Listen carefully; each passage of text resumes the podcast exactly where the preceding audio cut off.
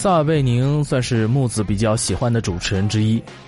以前我还看电视的时候，经常看他的什么《今日说法》什么的，给我的印象啊，一贯是沉着稳重、大气，代表了央视的形象嘛。他在网上啊，更是被网友捧为接班朱军的未来央视一哥。可是后来啊，央视搞了一个比较火的综艺播出之后，撒贝宁这个严肃的形象啊，刹那间就破功了。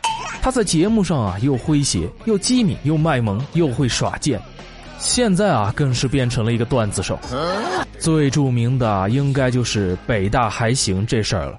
有一次，撒贝宁做节目的时候，在节目里边就说起北漂一族来，于是小撒就说：“啊，我也北漂过啊，当然了，我的北漂跟很多北漂都不一样，因为我是被迫北漂的，我不是主动去的，因为当年啊，当然。”我不是为了吹捧和抬高自己，我当年是因为保送北大了，所以你看啊，我这个拿到录取通知书之后，我很纠结，我在想，去吧，太远，但是不去呢，北大也还行，不是吗？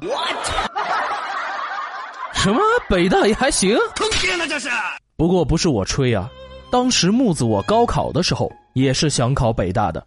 而且啊，我真的差一点儿就考上了北大。唉，往事不堪回首啊，说多了都是泪啊。那年北大的录取线是六百九十五，木子我呢考了六十九点五，就因为这一点呢，没能上北大。这不还是坑爹呀！从此以后啊，撒贝宁也加入了传奇大佬的阵营，他们是。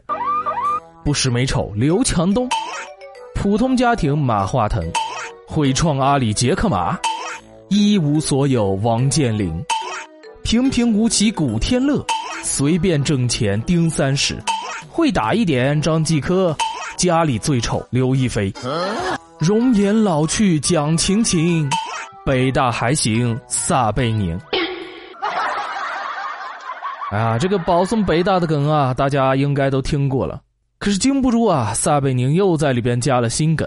后来又说起从大学毕业到社会工作的这段时间啊，中间都有一个艰难的过渡期，要独立在北京生存是一件很不容易的事儿。住地下室、挤地铁、吃方便面什么的，都是家常便饭了。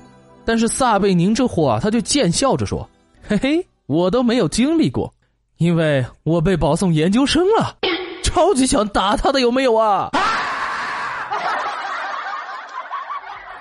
当你看过这个撒贝宁的表演之后呢，就会觉得啊，这个人怎么一下子变化这么大呢？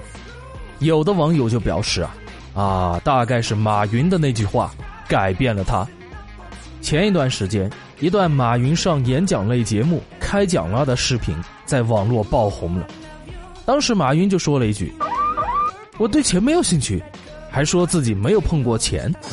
一旁的主持人撒贝宁脸上的表情啊，是想笑又拼命的忍住的那种，嘴角一直在抽搐。这个表情啊，想必大家都还历历在目。后来啊，撒贝宁在节目中也供认，他在听到马云说自个儿对钱不感兴趣的时候，一直在旁边憋着不敢笑。我靠，怎么办？这句话太装逼了吧，忍不住了。可是他是马爸爸，笑出来就死了。好在的是他忍住了，还因为这个表情啊又火了一把。我们来看看他参加的一些正经综艺节目吧。在一个节目上啊，上来了一个女嘉宾，小女孩，十七岁，一米八多，比撒贝宁穿着内增高还高出一个头。然后小撒就问了：“问一下，你是从多大开始长这么高的？”“嗯，我是突然就长很高的，我一生都在盼望着这一突然。”但是从来没有降临在我的身上。现在你已经开始参加职业模特的走秀了？是的，平时也有拍一些杂志照片或者品牌照片什么的。太厉害了！十七岁，很多他的同龄人现在仍然在为了即将到来的高考而奋斗着。我已经高考完了，你已经考完了？我上大一，现在上大一，对。我上学比较早，四岁半上的一年级。好吧，为了让大家的心情愉快一点，说一说你悲伤的事。很多人都知道撒贝宁是被保送北大的，但是却不知道其中的具体情况。木子今天就带大家看一看吧。据档案记载，撒贝宁当年成功的逃避了高考，却上了北京大学，被保送了。按他本人说，这是一段应该说是人生难忘的经历。那年啊，一九九三年十二月，北京大学和清华大学每年不都有一个那个。艺术冬令营嘛，就是向全国的省级重点高中发邀请函的那种。当时我在武汉一中被选中了，去的那天晚上，我就一直听阎维文的磁带，一直听，听了一晚上，找感觉呢。第二天就这么去了，到了冬令营就唱歌，一首歌下来，满身是汗呐。但是那个老师的脸上终于有了表情，点头了。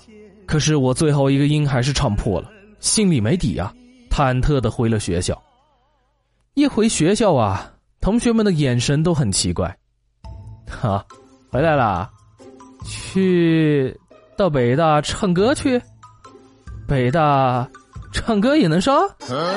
那段时间在学校非常的狼狈啊，这样的日子一直到了一九九四年的三月二十八日。是我一生中最难忘的一个日子。那天晚上正在上晚自习，突然一个同学咚咚咚咚咚跑进教室，啊，撒贝宁，快下楼，年级主任找你。我当时就懵逼了，哎，我犯什么事儿了吗？没有啊，难道我中午给那女孩递的纸条她交给老师了？不应该呀！一进办公室。所有的老师都坐在那儿，坐得满满当当的，还都在盯着我笑，哼，哼哼，哼哼哼。然后其中一个老师就说话了，他说：“回去告诉你爸妈请客，要不然这北大的录取通知书不给你。”当天晚上九点四十五分，一瞬间啊，我站在那儿，就觉得。没有办法形容这是高兴还是幸福什么的，我的眼泪哗的一下子就涌上来了。我给老师深深的鞠了一躬，然后噔噔噔的跑上了楼。那个眼泪止不住的流啊！但是我还在收书包，收拾书包啊！谁还上晚自习呀？你知道那个场景吗？就一边哭一边收拾书包，收拾啊，收拾收拾。周围的同学哗的一下子围过来，语气带着兴奋又带着惋惜的问我。撒贝宁，你终于被开除了！你他妈当时到底是多不被人待见呐！今天的节目到这里就结束了，希望大家能帮木子扩散转发一下，有了大家的支持，木子才有更多的动力去创作更好的节目啊！